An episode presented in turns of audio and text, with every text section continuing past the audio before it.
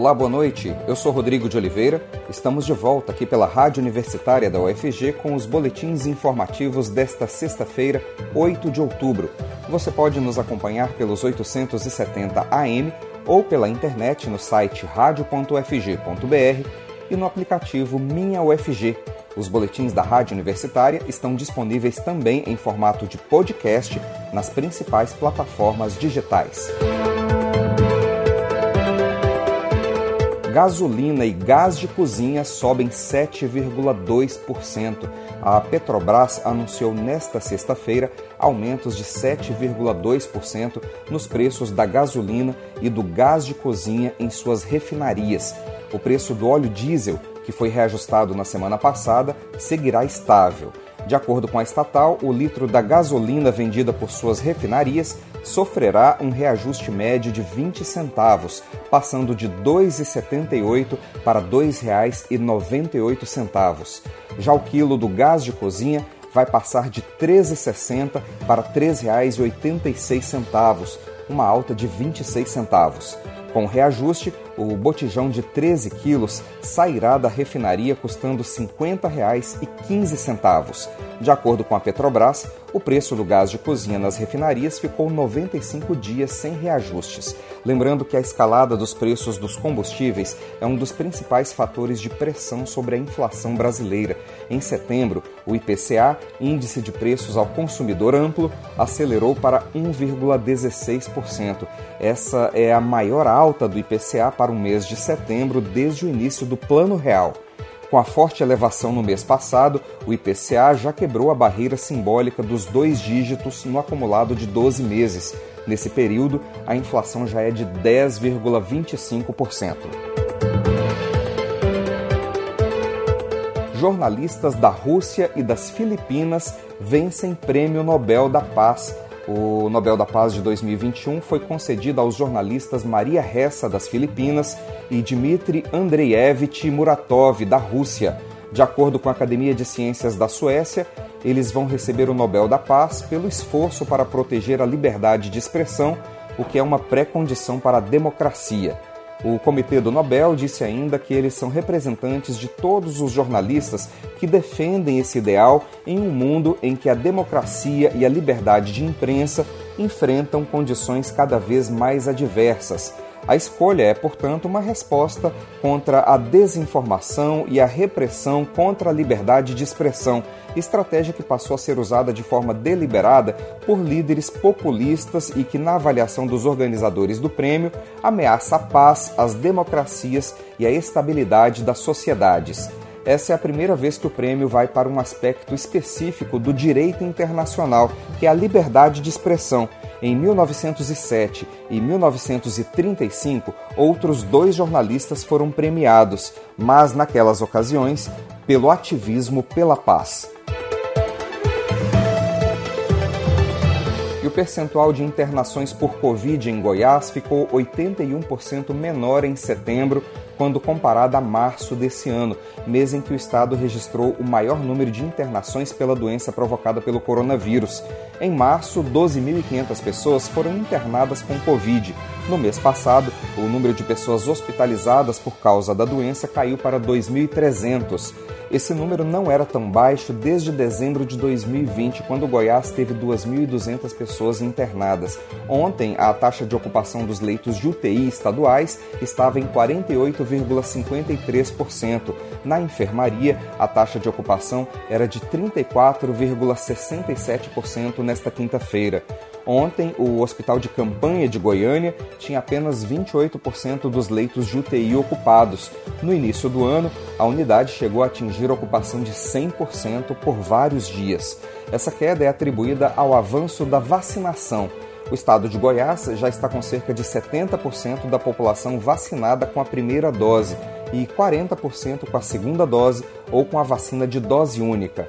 Apesar da melhora aí no quadro da pandemia em Goiás, as autoridades sanitárias e médicos alertam que ainda não é hora de abandonar medidas de proteção como o distanciamento social e o uso de máscaras. Segundo os especialistas, essa possibilidade só pode ser discutida quando o estado tiver mais de 70% de sua população totalmente imunizada com as duas doses. O problema é que atualmente Goiás tem cerca de 600 mil pessoas com a segunda dose da vacina contra a Covid em atraso e mais de 650 mil adultos que ainda não tomaram nem sequer a primeira dose.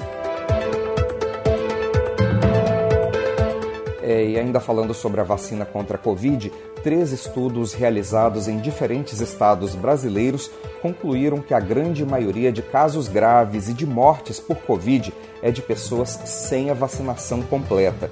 Um estudo do Instituto de Infectologia Emílio Ribas acompanhou pacientes internados por complicações de Covid no estado de São Paulo. Praticamente que 9 a cada 10 pacientes que precisaram de hospital não tinham completado a vacinação. Já o número de óbitos pela doença foi quase 15 vezes maior entre os não imunizados. Um outro estudo da Fiocruz, realizado no Mato Grosso do Sul, encontrou resultados bem parecidos. A partir de dados nacionais, os pesquisadores traçaram o perfil de pacientes que não sobreviveram à Covid entre os dias 1 e 26 de setembro desse ano. Na população até 59 anos, somente 12% dos que morreram tinham completado o esquema de vacinação. Na mesma faixa etária, 85% das pessoas que morreram com Covid não estavam totalmente vacinadas. A UFMG, Universidade Federal de Minas Gerais, também acompanhou a evolução da Covid em infectados por diferentes variantes internados naquele estado. Entre os pacientes que não sobreviveram, 67% não estavam vacinados, 22% tinham apenas uma dose ou menos de 15 dias da segunda e apenas 11% completaram o esquema de vacinação contra a Covid. E o Compex, Congresso de Pesquisa, Ensino e Extensão da UFG, chega ao último dia com roda de conversa da primeira mostra de artes da cena e culturas indígenas e mesa de encerramento com transmissão ao vivo pelo canal oficial da UFG no YouTube. Mais informações com o repórter Delfino Neto. Compex chega ao seu último dia com roda de conversa da primeira mostra de artes da cena e cultura indígena. Compex chega ao seu último dia com cerimônia de encerramento programado para as 18 horas e 40 minutos, com participação da comissão organizadora numa mesa coordenada pelo professor José Clecildo Barreto, que é diretor do IPTESP da UFG com transmissão ao vivo pelo canal oficial da UFG no YouTube. Contudo, está programado para as 19 horas, com transmissão pelo canal oficial da EMAC no YouTube, a roda de conversa coordenada pela professora Ana Maria Alonso, com participação dos professores integrantes do núcleo Tacnarracan da UFG. A convidada especial é a indígena Juma Pariri, co-criadora da Mostra de Artes da Cena em Culturas Indígenas. Nós fizemos uma entrevista com a professora Ana Alonso. Vamos ouvir. A Rádio Universitária conversou com a professora da Faculdade de Educação Física, com licenciatura em dança, Ana Alonso, que vai apresentar o seu trabalho no Compex. Durante a entrevista, a professora falou que essa é a primeira vez que participa do evento como apresentadora de trabalho e também falou sobre suas expectativas para o Compex. As expectativas, né, para essa primeira apresentação, elas estão muito atreladas a uma articulação continuada com os cursos de dança, teatro e o núcleo Takinahakan, é, um desejo, né, de seguir aprendendo, né, e ensinando nessa relação em torno da, das artes da cena e das culturas indígenas e poder trazer essa discussão, aproximar essa discussão dos diferentes educadores, né, e pessoas interessadas nessa temática. É a primeira vez que eu participo com uma apresentação no Compex, até então eu tinha participado apenas acompanhando a programação. Ana Alonso falou ainda sobre a importância da temática da sua apresentação para o público em geral e o objetivo da sua pesquisa. A roda de conversa que vai acontecer no dia 8 de outubro, né, durante o nosso Compex, é, ela é fruto né, de uma série de realizações articuladas entre os cursos de, da licenciatura em dança, em teatro e do núcleo Rakan na UFG. As professoras e professores envolvidos né, é, são professora Joana Abreu, Valéria Figueiredo, Arthur Bispo de Oliveira, Marlene Dornelles de Lima, e Lorena Dalara Guimarães, junto comigo, né? E a gente vai estar tá fazendo um encontro, então, com a Juma Pariri, que é a criadora ou co-criadora dessa mostra de artes da cena e culturas indígenas, junto com o grupo Imagens Políticas, né, do programa de pós-graduação em teatro no CEARTE, o DESC, em Santa Catarina, né? Então, a gente vai ter a oportunidade de conversar durante essa roda é, a respeito desse material que a Juma desenvolveu como parte da tese dela. É, esse material está disponível né, no YouTube. É, vocês, basta vocês acessarem Imagens Políticas, é, o canal do Imagens Políticas tem essa mostra e pode ser é, tá disponível né, para o público. E nós estamos nós enquanto professoras e professor estamos desenvolvendo atividades junto às nossas nossos estudantes né um, em torno dessa desse material. E então a roda ela vem a coroar né a, a experiência em torno da mostra. E vem também a abrir o convite, né, para que as pessoas tenham acesso a esses saberes, né, e a essa construção né, de, de, do diálogo entre artes da cena e culturas indígenas, que é tão importante né, para a gente fazer valer a Lei 11.645 de 2008, que vai dar conta justamente de é, implementar na educação fundamental e na educação de modo geral é, a, os conteúdos, né, é, tanto históricos como culturais, é, ligados às culturas indígenas. Repórter estagiária Rônima Pinheiro, para a Rádio Universitária. E ainda hoje, no encerramento do 18º Compex, está marcada para as 19 horas e 30 minutos a mesa de encerramento Compex, com transmissão pelo canal oficial da UFG no YouTube. As informações estão no site Programacão Compex, tudo junto, Programacão Compex 2021.ufg.br.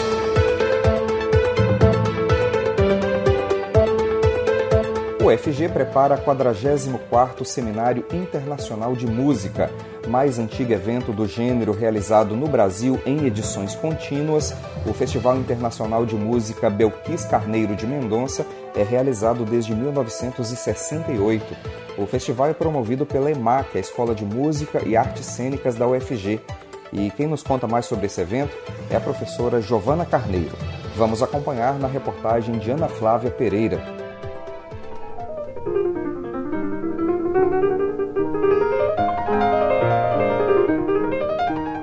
Acontece todos os anos, há 44 anos, Goiânia se prepara para receber mais um Festival Internacional de Música. Organizado pela Escola de Música e Artes Cênicas da Universidade Federal de Goiás, o festival de música, que recebe o nome de uma das suas idealizadoras, a pianista, musicista e escritora Belquis Carneiro de Mendonça, irá acontecer entre os dias 24 e 27 deste mês. O evento terá concertos digitais, palestras, entrevistas, aulas sobre performance musical, masterclass virtuais e recitais didáticos. Os concertos de abertura, encerramento e alguns eventos que seus idealizadores consideram públicos serão transmitidos nos canais do YouTube da EMAC ou FG Oficial.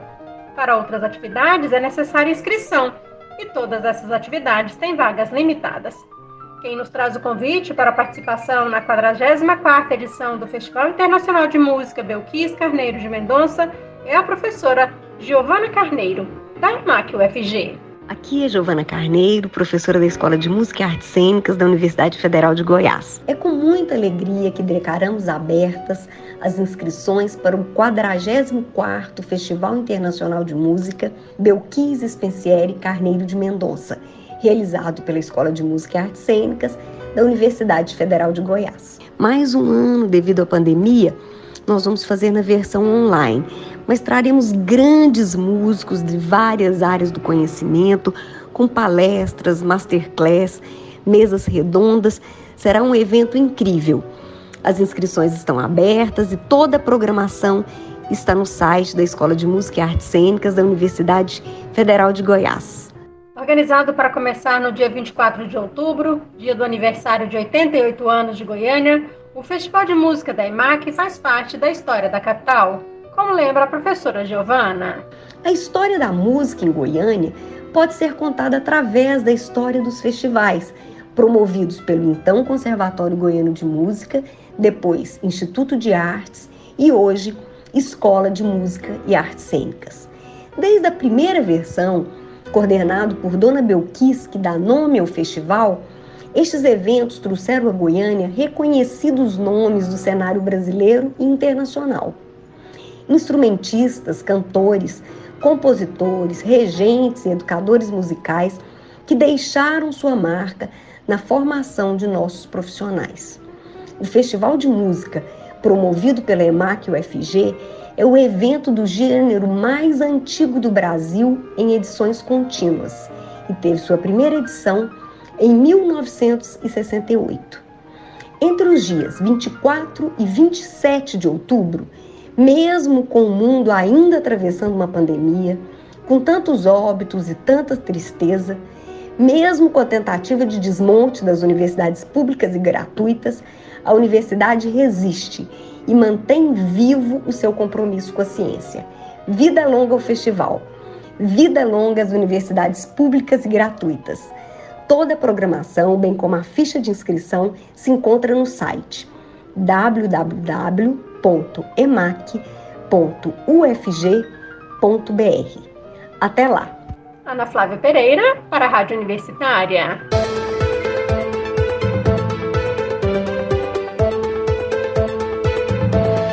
A nova diretoria da APG, Associação dos Pós-Graduandos da UFG, empossada recentemente, pretende promover maior envolvimento dos estudantes que estão sendo penalizados na pandemia. Além das questões práticas relacionadas ao treinamento avançado desses estudantes, a saúde mental também é uma preocupação. Uma das coordenadoras da entidade, Ana Dirino, conversou sobre os desafios e projetos da nova diretoria da APG com a jornalista Silvânia Lima. Vamos ouvir. A Universidade Federal de Goiás possui um contingente considerável também de estudantes de pós-graduação. São mais de 6 mil discentes, tanto nos cursos estricto senso quanto lato senso, incluindo aí também os residentes. E esse segmento conta com uma entidade, é a APG, Associação dos Pós-Graduandos da UFG, que está de diretoria nova. Nós vamos conversar sobre as questões que afetam esse segmento estudantil nessa pandemia com a coordenadora administrativa da PG, Ana Dirino. Ela que é mestranda no programa de pós-graduação interdisciplinar em Direitos Humanos e também é membro do grupo de estudos Tuira Caiapó. Olá, Ana, obrigada por falar conosco. E eu iniciei a nossa conversa pedindo para você falar sobre qual é o papel da PG e como ela pode ajudar os pós-graduandos na Universidade Federal de Goiás. Olá a todos e todas. É um prazer enorme estar aqui, né, falando com vocês da Rádio Universitária. Bom, e sobre o papel da APG, né? Primeiro eu acho que é importante a gente saber o que, que é a APG. A APG ela é uma entidade do movimento estudantil, né, Associação de Pós-Graduandos, e é uma entidade política, né, de certa forma, que representa os estudantes da pós-graduação lato senso, estrito senso e residências de toda a UFG, né? Bom, e o papel da APG, como eu já falei, é representar os discentes, mas não só, né? Articular também as demandas junto com os professores, docentes, junto com os técnicos administrativos enfim, tá ali para o que os discentes precisarem e tá levando à frente, né, e adiante nos espaços que forem necessários as suas demandas, é, as disputas desses discentes, né, e tudo aquilo que for pertinente para eles, né. Interessante que o estatuto da, das entidades estudantis no geral considera que nós que fomos eleitos somos só a, direi a diretoria da APG, né, porque na verdade a APG ela é composta por todos os seus associados, então todos os discentes da UFG compõem a APG e a nós foi confiado esse papel de estar ali à frente organizando esse trabalho a partir de 2021. Ana, e quais são as principais demandas dos pós-graduandos na atual conjuntura? Essa é uma conjuntura que agrava todos os problemas que a gente já tinha, né? Então, é um desafio maior ainda é, em um momento de pandemia está assumindo uma gestão, né? Nós temos pessoas que nunca estiveram na, na APG ou até mesmo nunca estiveram participando de entidades do movimento estudantil mas a gente acredita que é uma das principais demandas nesse momento é fortalecer as disputas pelos próprios estudantes, né? Então, fazer com que eles estejam mais ativos e mais participantes para aquilo tudo que vai vir, né? Porque nós só enquanto diretoria não iríamos, né, sem os discentes, nem saber quais são as demandas, né? Então, nós acabamos de assumir, a ideia é fazer um levantamento. É, o que eu posso pontuar nesse sentido é algumas coisas que nós já nos prontificamos desde a nossa campanha a lutar sobre, né? Uma delas, que eu acho que é a mais urgente agora, é que a gente tenha um adequado retorno,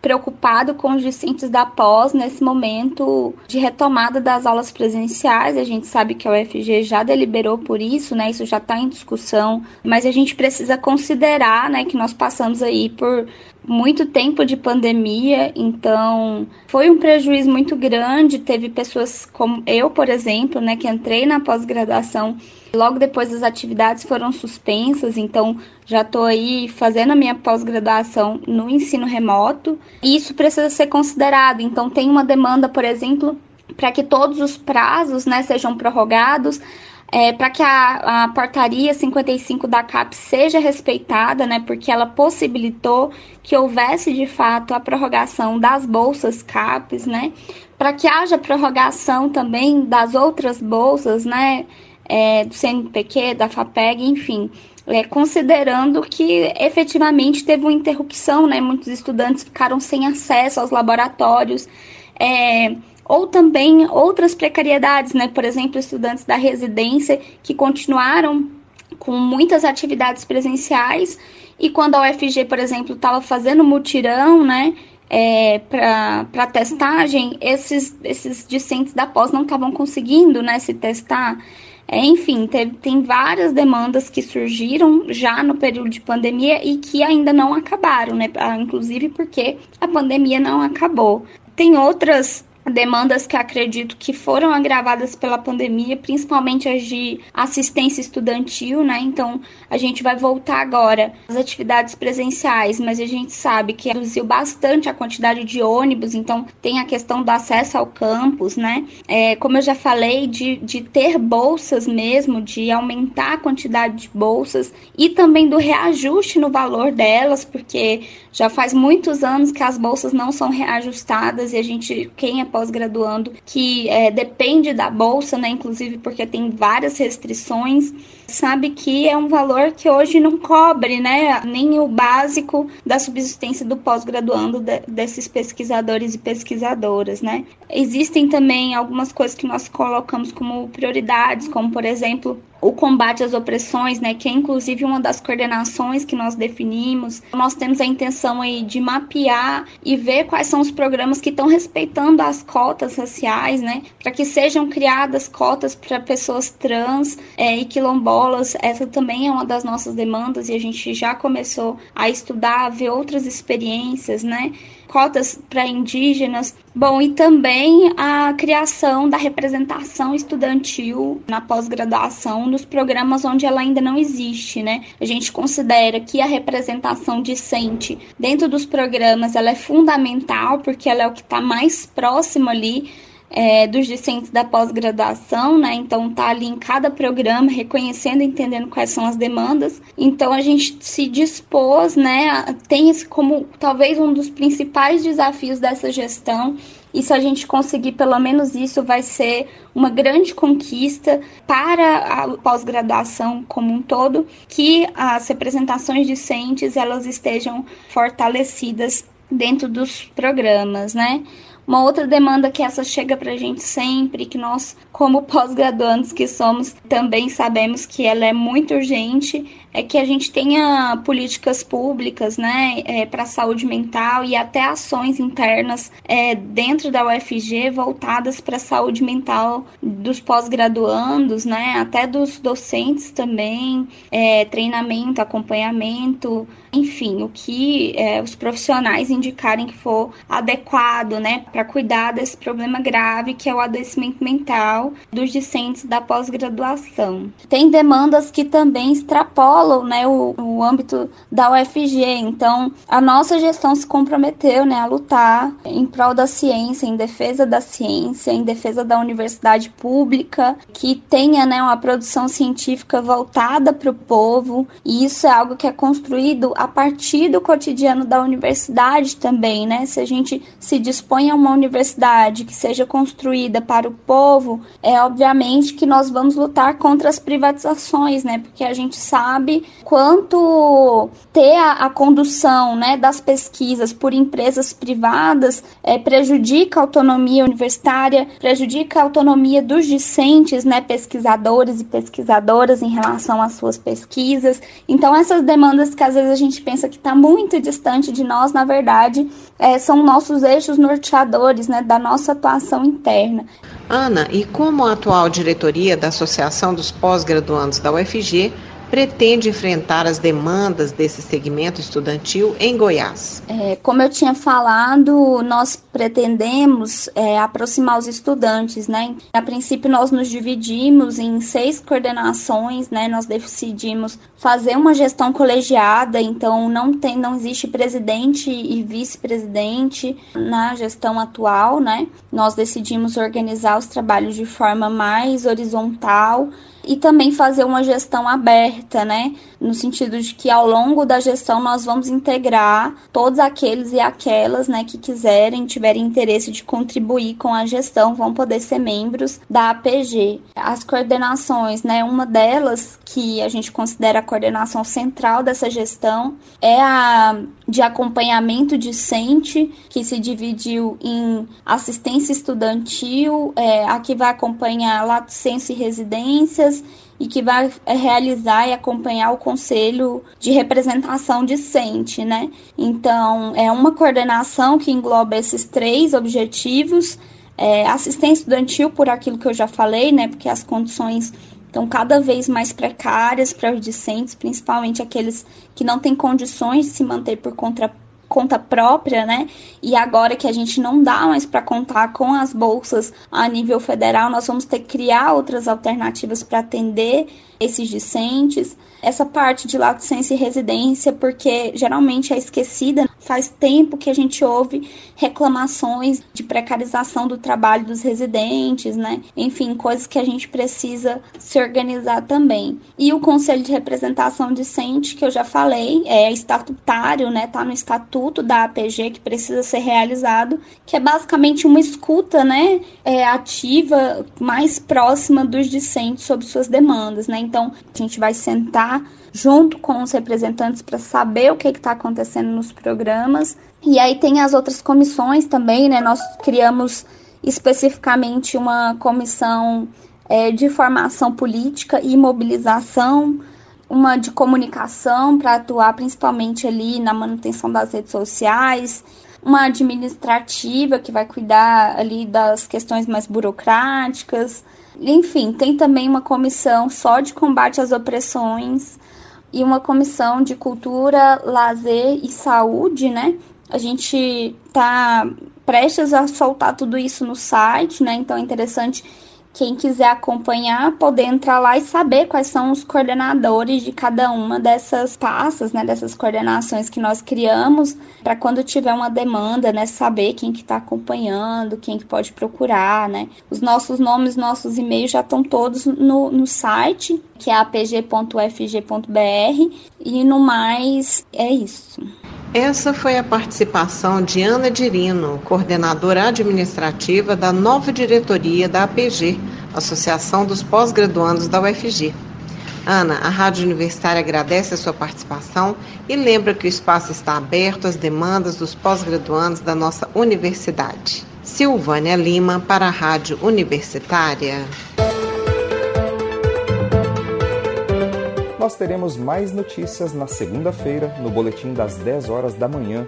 Continue acompanhando nossa programação pelos 870 AM e pela internet no site radio.fg.br e no aplicativo Minha UFG.